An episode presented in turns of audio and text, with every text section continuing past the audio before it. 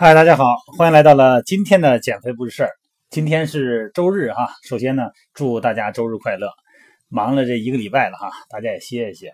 那么今天呢，咱们探讨的话题呢，肯定呢还是跟健康有关。咱们离不开减肥，离不开健康哈。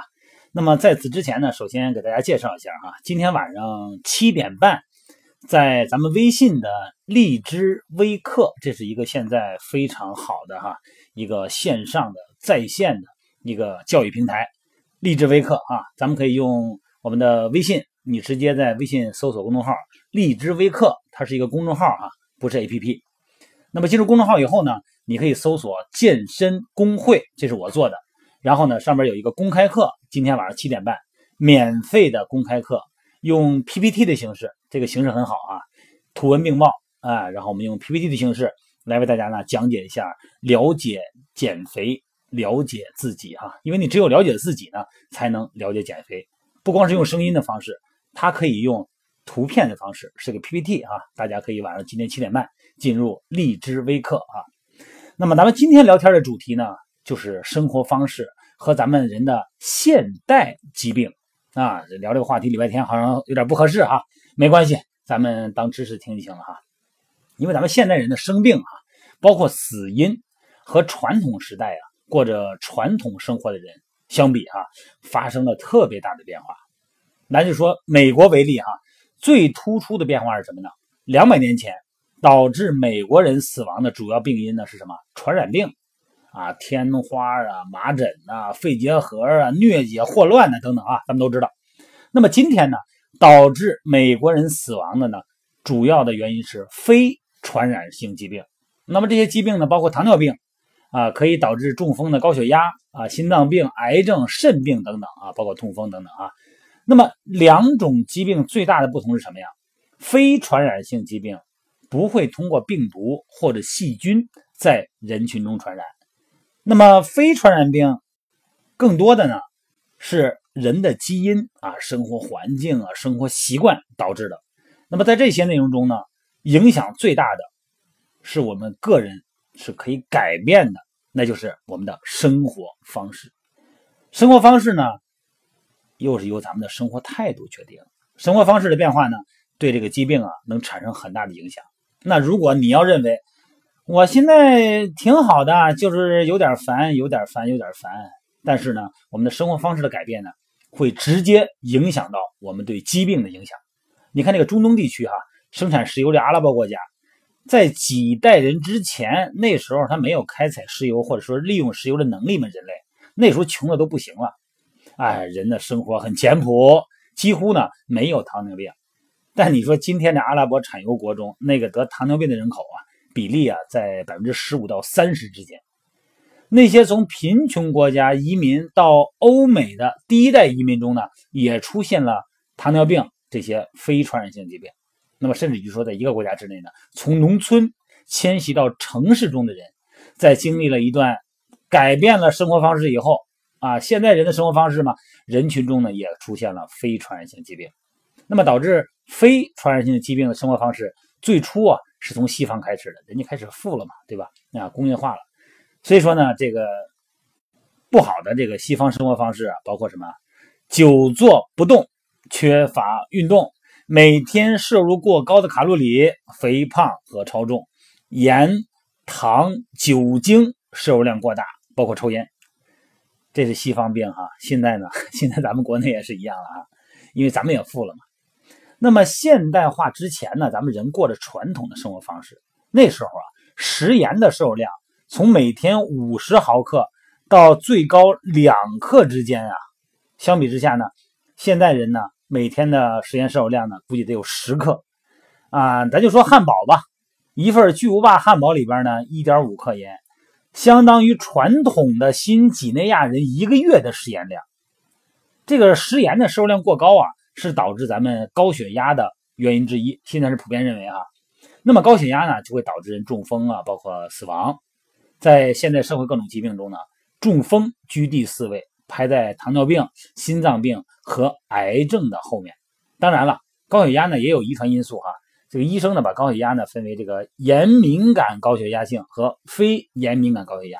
特殊的遗传因素呢，让一些人呢更容易得上跟食盐有关的高血压病。也就是说，为什么有的人吃盐多了并没有高血压？这是两种情况。那么这些遗传因素呢，可以促使咱们的肾脏啊重新吸收咱们体内的食盐。那么既然盐呢在体内累积到一定程度以后，会让人啊更容易死于高血压和中风。那为什么基因这么多年了，这么多代了，还会安排咱们这个肾脏重新吸收盐呢？正常的基因应该改变呢？那为什么这些促使肾脏重新吸收盐的这个基因没在咱们进化和自然选择中被淘汰呢？什么原因呢？是因为咱们现在的生活方式啊变化太快了，远远快于我们基因的自然选择过程。那过去啊，肾脏呢对于盐的吸收呢是对人有益的啊，这是非常有益的。因为呢，咱们以前呢在以前的生活环境中啊，对人而言啊，他们面对的呢更主要的问题啊。是缺盐，不是多盐，而是缺盐。以前盐的获得比较稀稀缺，那如果咱们这个人体啊不能得到充分的保存啊足够的食盐呢，就会产生疼痛性的痉挛，也就是呢咱们通常说的抽筋儿。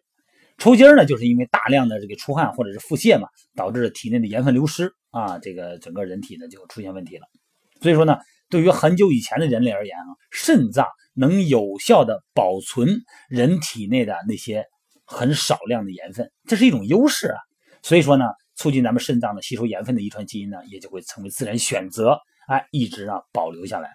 但是随着咱们人类进步和经济繁荣啊，在人们随处都可以摄取食盐啊，吃饭的时候想加多少加多少。咱们中国的北方人啊，这个口重啊，哎，没咸味不好吃啊。那么对食盐的渴望呢？这个你不可能从马上就从根本上消除哈。那么这种情况下呢，保存体内盐分的肾脏功能反而变成了对人的这个健康不利的因素，这就是进化的悖论。那么肾脏起到保护我们体内盐分的作用啊，曾经有助于我们的生存。那现在呢，有着保存我们体内盐分的作用的肾脏呢，就成了我们丧失生命的帮凶啊。这是因为咱们改变了生活方式，确切的说呢，是因为我们改变了我们的食盐摄入量。那在目前的情况下呢，最有效的方式呢，那很简单，就是改变生活方式嘛，降低食盐量。不过呢，有的地方呢，呃，是个人没法做到的。呃，你比方说，咱们现在大量的食物中啊，已经添加了过去的盐啊，过多的盐哈。比方说，很多的谷物制品面包啊，早餐燕麦里边它也添加盐。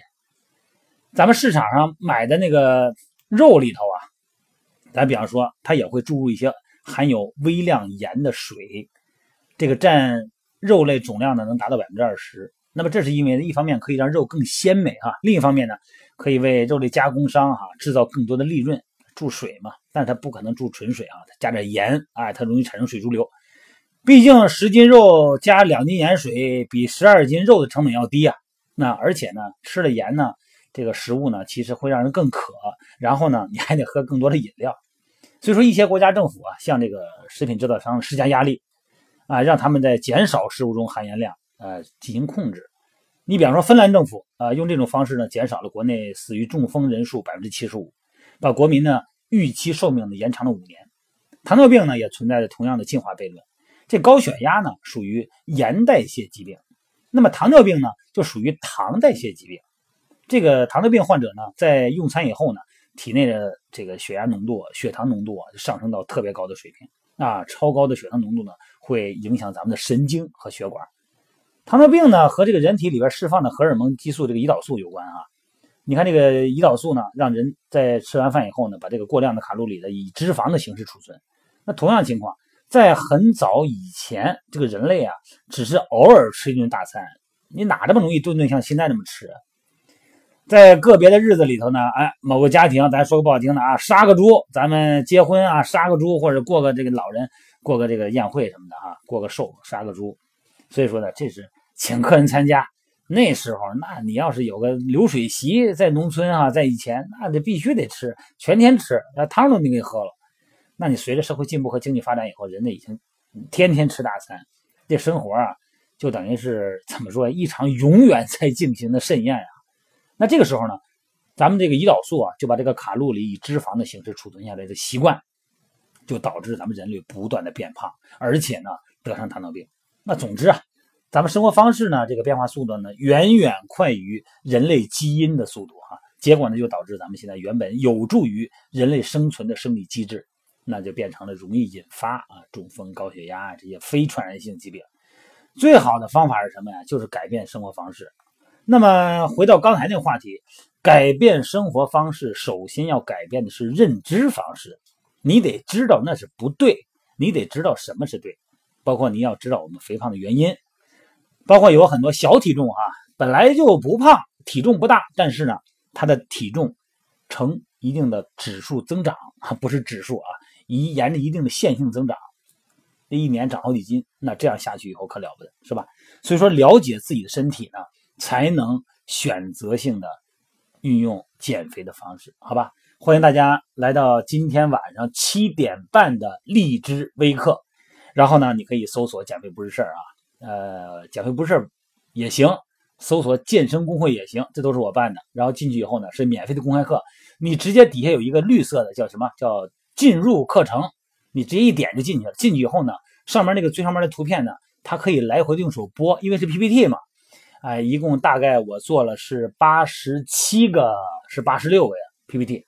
哎，我这一边讲，大家一边看，这样的话呢，大家看得更清楚哈，好不好？现在今天是现在是十一点呃十一点多了哈，十二点多了。咱们今天晚上七点半，欢迎大家来到荔枝微课。我用音频的方式和大家互动聊天，谢谢大家的参与啊！谢谢大家。